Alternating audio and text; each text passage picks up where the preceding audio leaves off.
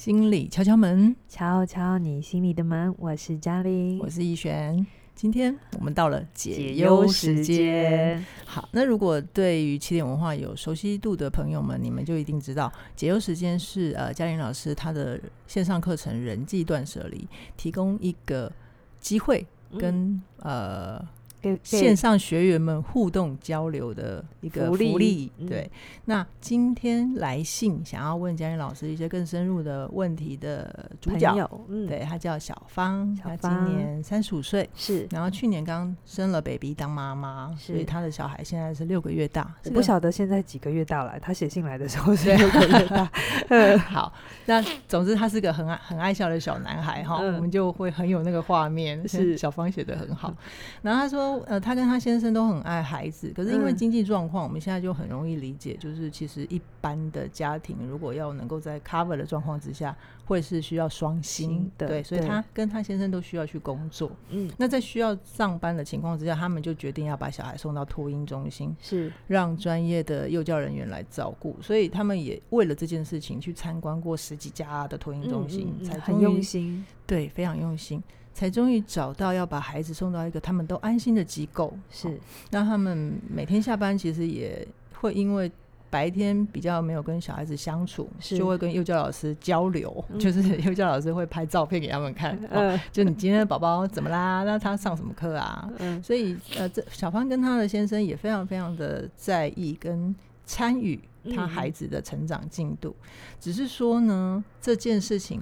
她的婆婆就是她老公的妈妈，就一直都很有意见，嗯、会觉得小芳既然结婚生了孩子，就应该在家里面好好照顾小孩呀、啊，免得你小孩在外面被人家虐待都还不知道，或者是看太多新闻，你知道吗？所以就会觉得很可怕，很可怕。对，所以她呃，不管小芳怎么跟她说明啊，她都一直暗示小芳就是一个不负责任的妈妈。嗯、OK，那。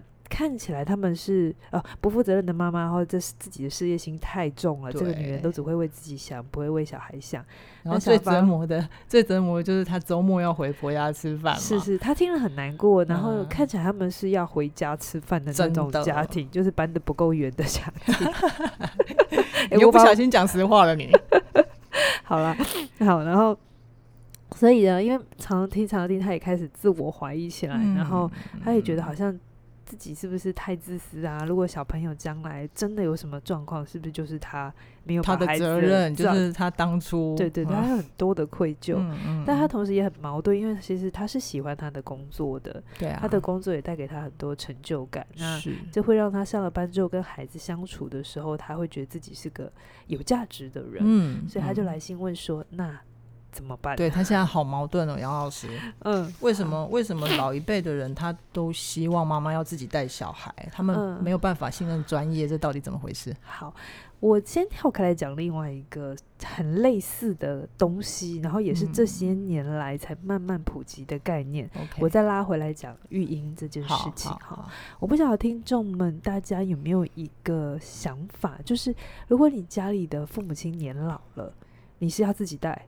还是要送去长照中心，哈，嗯、这其实也是很多人、很多人很挣扎的一件事情。嗯，它都牵涉到一个叫做责任的问题，还有孝顺。呃，对，就是我我我不想要用孝顺了哈，嗯、我觉得那个东西是回归在家庭里头，就是我今天身为他的小孩，我的责任是什么？嗯、我身为他的爸爸妈妈，我的责任是什么？就是我们其实都是一个非常有责任心的人，或我们这个社会其实是一个诉求这件事的，就是你你扮演什么角色，你要有什么责任？嗯嗯，所以我们就会觉得，哎呀，家人是自己的家人，当然要自己照顾。嗯、OK，所以在早期，其实如果父母亲生病哈，长期卧病在床，嗯、很多时候我们看到的做法就会是，呃呃，如果有钱一点的，当然就是请请那个看护。看呃外佣这样子，嗯嗯、外佣回到家里，嗯、然后我们就是在旁边。嗯、但如果没有钱的，没有办法支付，兄弟姐妹得要协调出一位对，然后要自己对，所以他我们就会看到了一些长照的悲歌，嗯、就是第一个。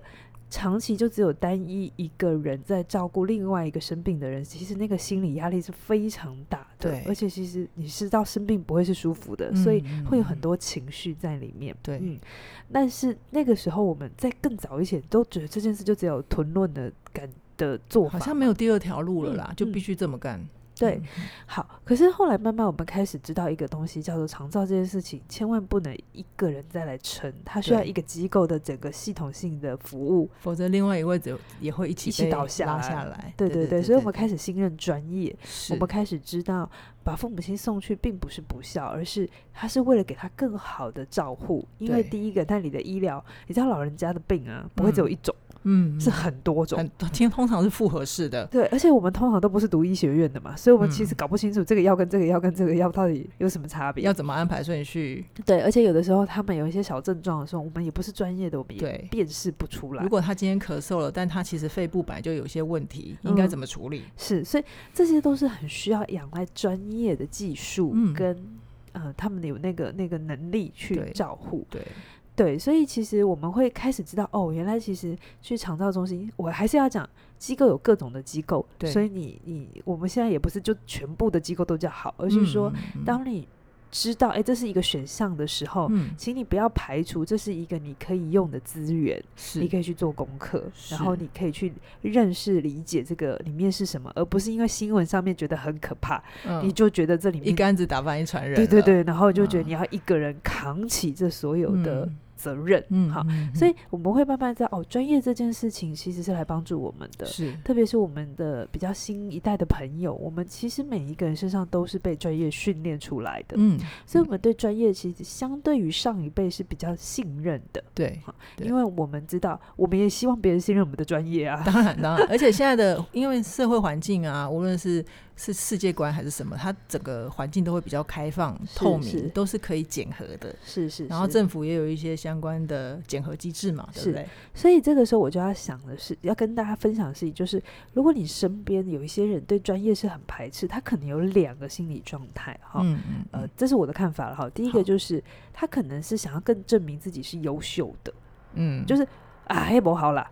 嗯、我我我听我的啦，我小孩子都带过几几个了，或者是谁谁谁都是我照顾的。他想要证明自己是优秀的，只有我能做到。然后你需要我，我是有价值，我可以解决这个问题。对，他需要被肯定这件事情。嗯、那另外一个需求是，呃，另外一个状态是不相信专业的另一个状态，叫做他可能对这个世界是没有安全感的。对，他是无法信任别人的。对对，所以呢，呃，这个小芳，我想要跟你说的是，我不知道你的婆婆是哪一种，是她想要拥有自己的价值呢，嗯、还是她其实是对这个世界没有安全感的？但你得先了解这件事情的后面的心理因素是这样。嗯、你就比较不要在议题层面上面跟他过不去，好、嗯，我觉得他就在刁难你，在表面问题上绕嘛。对，他其实不一定是在刁我们难你，他其实在反映的是他内在的一些状态。对，好，那我们拉回来讲幼教嘛，哈，呃，为什么幼教这件事情我要放在后面讲？因为前面其实大家已经知道。呃，长照这件事情真的不一定是要拿来做孝顺的唯一指标。对，OK。但是我觉得我们的社会渐渐的还慢慢的在学着一件事情，叫做教养这件事情不是妈妈的责任。是，呃，可是因为我觉得很有，就是因为肚子是就是小孩是小孩从妈妈肚子里出来的，所以我们很容易对母职的要求是更高的。嗯嗯。那如果大家可以先接受前面那个观点，叫做。呃，当一个人年老的时候，他的、嗯、呃一些医疗上面的照护是更专业的。其实给他专业的人，他会是得到更好的照顾。对，那我要跟你们讲，反过来，在一个孩子很幼小的时候，嗯、他其实需要判断的很多的生长的阶段，其实也是另一门专业。是，嗯，没错。他其实，嗯，其实幼教老师，你想一下哈，你这辈子最多最多就带你生的两个小孩、三个小孩多了吧？现在的 女人生这么多个，现在比较多是一个。对，你想想看，你的经验值只有一个，一个跟你的幼教老师，他，他一个班。带过上百个了，上百个小孩，他不是一次带上百个小孩，他是我知道现在的比例好像是一比五嘛，一比四比五。嗯嗯。呃，我先不论到底这样的比例合不合，因为我不是专业。好，但我要强调的一件事情叫做，他看过的小孩绝对比你看过的多。所以我听过一些我身边的例子，就是有些时候是幼幼教老师比他更早发现小孩不对。嗯嗯嗯，而且他可以马上有一些适当的处置跟对他们可能会建议说，哎、欸，那是不是要去评估一下，到带到大一点的医院去做检查？对对，对，可能是视力好像发展不够好，听觉有什么样的状状况？我先说，现代的分工真的是很细了，所以他们要来开这些。呃单位的时候，如果你找的是一个合格的，然后是有呃想法的机构的时候，嗯、其实他们给孩子的。刺激是很丰富的，对，而且而且提早发现就会提早有一些黄金时间可以掌握，对对对？对对对对，所以不管你选的是托婴还是呃保姆都好，就是你要先了解，这是整个就是一个沟通的过程，嗯、然后你们都是一起来来认识这个小孩，为了这个小孩的成长好吗？是是是，所以呃如果呃有些人会说老师呃那个你知不知道那个跟幼稚园沟通啊，或者跟托婴中心沟通啊，有的时候不一定是那么美好跟顺利的。嗯、我 我当然知道，好不好？我自己开课，嗯、我也不是所有的学生进来都很开心，很开心，还是会有一些误解跟需要澄清的地方。对对对，所以我觉得这里请大家搞清楚，就是呃，有些事情是沟通的问题，嗯，而并不是信任感的问题。但你如果沟通做的不好，你对信任。他们就，就完全没有了，对对。可是你不能直接就说，所以他们就是坏的。嗯。嗯，嗯，我我觉得很多人是把自己的沟通问题做不好，然后推给对方说机构都是坏的，机构不会好好带小孩，因为因为这样比较简单嘛，就可以不用再去思考到底应该怎么做才是对小孩最好。对，所以我，我我觉得那个我我当然还是前提就是每一个家庭有每一个家庭的状态。对，那我们刚才已经有讲了，小芳他们的家庭是需要双薪的。嗯嗯，呃，而且其实这个东西其实不只有宝宝的需求，还有妈妈的需求。其实还有一个没有一直说话的人，叫做爸爸的 需求。嗯嗯，好，这个我们之后可以聊一下爸爸的状态。好哦，对，所以其实我我觉得这个。你把小孩送进去，也不是把他送进去叫做保代机啊，好不好？嗯嗯、其实它就是一个互相沟通的过程。就像你就算把父母亲送进长照的机构，你还是会去看一下，嗯、呃，今天环境怎么样嘛？今天、啊、呃，今天的饮食如何啊？啊爸爸妈妈有没有瘦了一点、胖了一点？对啊，对，这之类的。然后 他们有没有交到朋友？有没有谈恋爱吗？哎，我不好意思说有没有。但是其实为什么长照机构有些时候对老人的社交刺激是更好，因为他们有一群跟他差不多环境啊，对对对，嗯、互动的。如果他不是已经卧病无法动的那种这种长照的状态的话，嗯、他还有一点自立的能力，只是可能不管是失智也好，嗯、或者是 anyway 任何的状态，好，他才会有刺激跟交流。你自己带他，你可能只能给他身体上面的。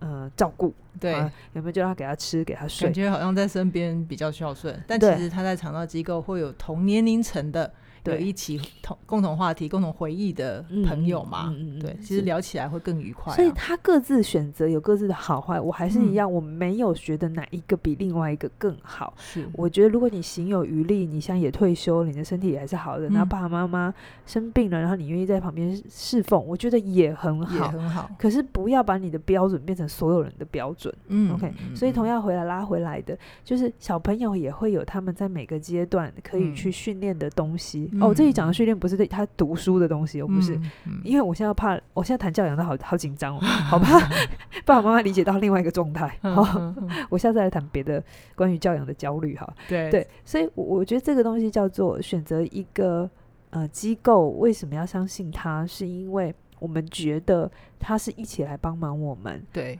呃，让这个孩子或者我们的家人可以活得更好，就你这个生命阶段的帮手。对对对，他是来帮忙、嗯、啊！既然是帮手的话，你一定还是有沟通协调的部分，而不是把这个东西丢丢过去。对对，就没事不。不认为，不要觉得就是呃，教养机构就理所当然应该要怎样。嗯嗯。那如果他们没做到的话，就是他们不专业，所以就又要把小孩带回来，来回来这样。对，这样就是一个无间轮回、呃。而且我其实有读到这个小芳，我觉得应该很多妈妈也都是这样。如果选择上班，嗯、很容易会有一种愧疚感，嗯、就是。他好像追求了自己的东西，所以就亏欠了孩子。我非常不是很喜欢这个感觉，这个概念。你想想看哦，你如果带着这种心情，你会希望将来孩子有一天知道你是这样想的，然后他觉得哦，所以是我的出生耽误了你的前程。对，我们永远不晓得小孩子在听到我们的故事的时候，他是怎么理解的。是会不会有可能一些特特别贴心的孩子，他就在心里面种下了这个。心毛是。心刺，就他之后可能会很刻意的要跟爸妈保持距离，嗯、就是觉得我不想再耽误你了。对，或者他的体贴，嗯、其实很多体贴的孩子，他不是天生体贴，嗯、他是学会了体贴，嗯、因为他知道爸爸妈妈忙，嗯、因为他知道爸爸妈妈很多东西，所以他不想再打扰爸爸妈妈，他不想让爸爸妈妈觉得辛苦。对，所以如果你心里头就已经是带着愧疚这种心情的话，他只会觉得他的存在对你来讲是一种负担。对，嗯，而而不是哦，OK，你可以出生，妈妈、爸爸妈妈很期待你出来，但爸爸妈妈也还是会把自己照顾好。对，嗯，我还是可以有自己的工作，自己的成就感。嗯嗯。不过，不过杨老师，我们现在回到小芳这个例子啊，嗯，你有没有就你有没有读到一种就是？就是她其实跟她老公已经达成共识了，他们也都很确定自己要干嘛。但问题是，她每个礼拜回家吃饭呢、啊，她婆婆就会一直碎念。那那你知道，其实每一位当媳妇的，或者是你身边有这样的朋友，都很容易理解。是，是，就是传统家庭里面，嗯，婆婆不会没事去怪儿子什么，她一定都会把矛头。这也不是说婆婆的错哦，嗯嗯，就是人性嘛。都是女人嘛，对，她就一定会觉得，那为什么媳妇你就非要上班不可？她婆婆这样一直碎念怎么办？每一个故事都一定要有个魔王。好啦，呃，婆婆碎念哈，嗯，我不知道我接下来回答这个问题，大家呃，这个答案大家会不会买单哈？但这真的是我。嗯觉得大家可以去建立的一个心态叫做：如果你跟你先生已经达成共识了，OK，基本上你要先知道育儿教养这个责任跟这个决定是你跟你先生的事，是父母的事，对，是、嗯、是小孩父母的事，小孩父母。并不是你公公婆婆甚至你爸爸妈妈的事。好，有的时候那个隔代的问题，有时候也会被牵扯进来。好，是。是那既然你已经知道这是你自己的事，你也做了一个你觉得相对应的决定之后，嗯，如果你还越在意你的婆婆，嗯，其实你是把你的权利再交还去给对方。哦，这就是你人际断舍里面有讲过的，对不对？对，对，你要先搞清楚你给出去的东西是什么。嗯，就我们把前情提要都了解了。哦，这件事情你跟你先生其实有共识，然后你们其实也一起做了努力。那现在这件事情，呃，反对者是婆婆。那我们要去问的是，她、嗯、有资格反对吗？而且我有需要一直在意她的反对吗？对对对，其实这件事情我也必须跟小芳来做一个分析哈。接下来这一段有一点学术性。也不是，就没那么温暖了。赶快讲，小芳很需要。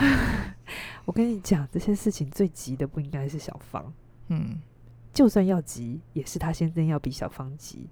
为什么？哦、好，如果呢，这个先生他对自己的妈妈妥协，就是对小芳的婆婆妥协，嗯嗯、但小芳不妥协，嗯、然后又不能送机构嘛，对不对？嗯、请问谁要带？是婆婆要带吗？是先生要带吗？对啊。我不知道婆婆这个，因为故事没有讲，所以我不知道为什么婆婆前面没有。有些婆婆会自己跳下来就要带了哈，但不知道可能婆婆也有她个人的状态。对对对，或是 anyway 各各种东西我们不知道哈。嗯，总之我们现在得到的讯息就是婆婆没有要带，那先生看起来也不能带，然后这个时候又不能送机构，请问小孩子怎样？放 放给他哭吗？就把他 就把他放在外面。所以他你你你全力做分析哈，你有时候我们在处理关系议题的时候。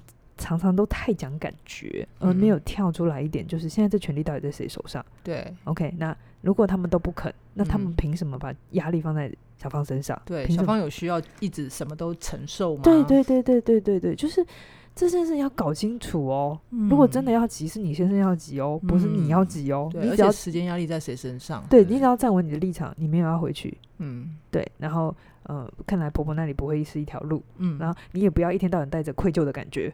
嗯，OK，嗯，那还是还是会去陪伴，还是会去去去照顾他。是，可是不等于你就一定要辞职回家照顾他才叫唯一的一条路。对，而且通常如果小芳因为这样子妥协了，你你事后啊会因为这样子的妥协，让自己的人生其实越活越憋屈，然后就容易扭曲了。对对，那他就会哦一代传承一代，好可怕。对，那再来就是，那到底还是要回家吃饭怎么办？我就说冷处理。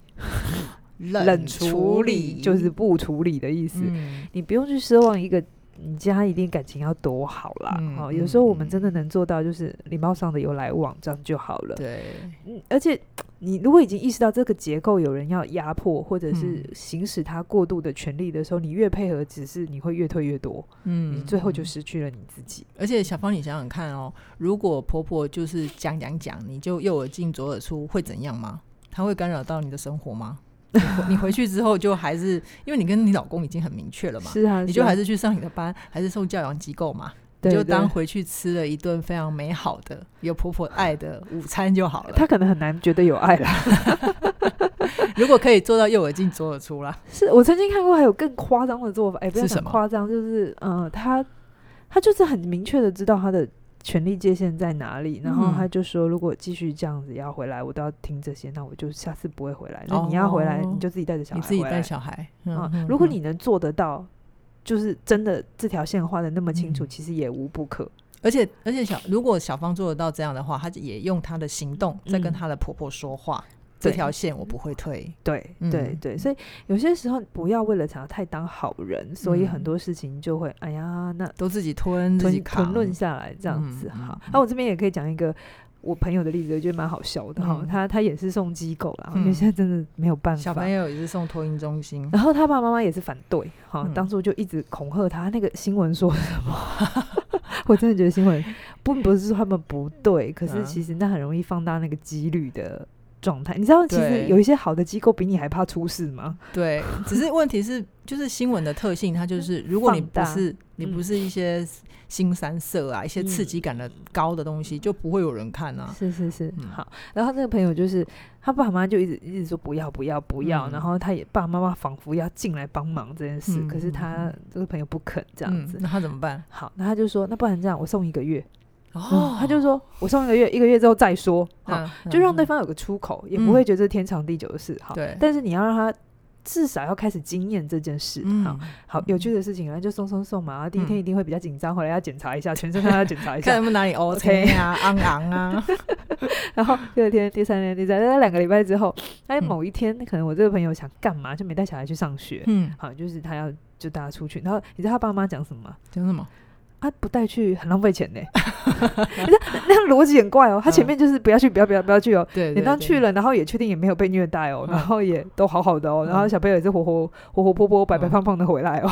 他就觉得，哎，还是去也不错啊。少送一天好像料掉撂掉啊，就 所以你说他们有没有逻辑？他们没有逻辑嗯。他们唯一的逻辑就叫他们自己心中有一个鬼，然后这个鬼呢，你其实很难帮他消除，你只能就是去做这件事，然后他发现哦，没有鬼耶。对。不会有什么可怕的事情发生，嗯、他们也就没事了。是是是，嗯，好。那小芳啊，就是我们还有读到一个，就是小芳她好像还有一个纠结，嗯、就是关于那个千年的考古题：嗯、女人，女人之于社会，女人之于家庭，女人之于道德，到底女人选了工作，她就等于不顾家庭吗？啊，男人选了工作就等于他顾家了吗？男人天就是好像天生就要养家啊，所以为什么有一些职场还是男性的？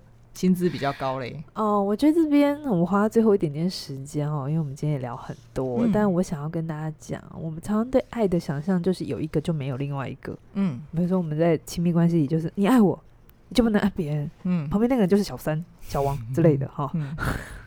亲亲密关系有排他性了哈。是，但是我觉得很多时候我们对于呃，一个爱的理解可以更大。这个爱不一定是爱情的爱哈，它可能是我们对生命中的很多事情的热爱。嗯，它常常我们其实是你你你一定有那个经验，是你很喜欢吃意大利菜，可是你也可以很喜欢吃日本菜。哦，你你不会说，我喜欢吃了意大利菜之后，我就不能吃日本菜。日本菜，我就是一种背叛吧？不会吧？你不会那么 神经病吧？嗯，对，你就是哦，我可以听音乐，我喜欢音乐，可是我也喜欢跑步，嗯，然后我也喜欢什么什么，你也不会告诉自己我是个花心的人吧？不会，不会啊。所以我觉得有的时候是。我们在选择工作的时候，不等于我们就抛弃了家庭。是时间上面一定会有一些挪动跟调整。对，OK。可是你心里头千万不能有一个假设是哦，我选了这个，所以另外一个就不要了，嗯、或者这样子就太辛苦，他他就太没有空间可以去让你的其他方面呼吸了。对对对，所以我觉得那个心情应该是呃，特别是女人，你自己不要觉得好像我选了工作，所以我就没有照顾了家庭。嗯、我选了这个，我就没有选了那个。嗯、你应该要去问说。我选了这个，那我怎么样同时得到另一个？或者是怎么做？或者是我这个阶段我最需要的是什么？嗯，那我希望自己得到什么？是是是，呃，所以这个议题其实我们今天聊了一小部分，然后关于教养，其实它。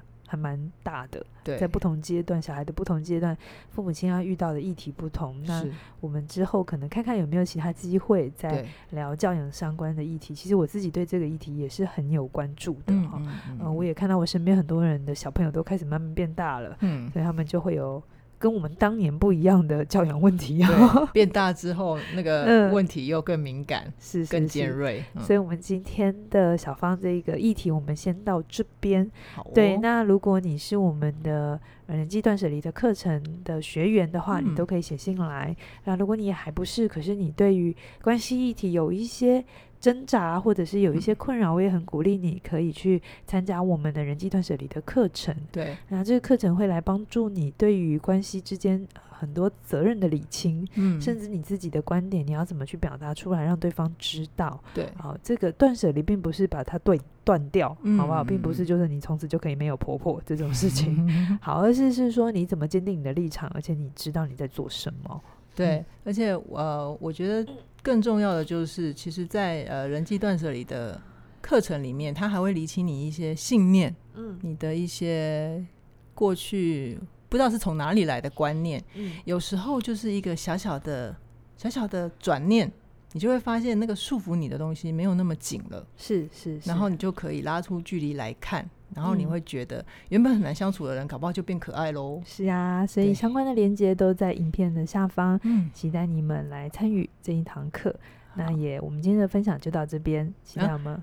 另外啊，另外还有我们起点文化的声音的。内容是不管我们呃起点文化的相关的内容，不管在过去还是未来，我们所有的节目，嗯、我们都不只会放在 YouTube 上面，我们还会放在 Podcast 上面，有 Apple 的 Podcast，那或者是如果你是 Enjoy 的话，也会有 Google 的 Podcast，或者你可以去搜寻 Spotify 或者 SoundOn、SoundOn、声浪、声浪，对对对，那相关的链接也都会在影片下方，对，大家都可以去看你要去哪里，对，去搜寻这些。频道那呃呃 Podcast 的这个呃工具呢，嗯、其实是反而更贴近我们的这种形式，是只有声音的。对，所以你在交通时间，可能如果你。呃，网络的流量就是你不是吃到饱的话，那 Podcast 的这个机制可能是会更适合你的。对，而且每一个新节目它到一个新平台上，就很需要大家的踊跃支持，帮我们按订阅，帮我们按赞，它都会是对我们来说都是一个鼓励，让我们更有动力做更优质的节目。是是是，好哦，期待我们未来继续推出更多更精彩的内容。拜拜。拜拜。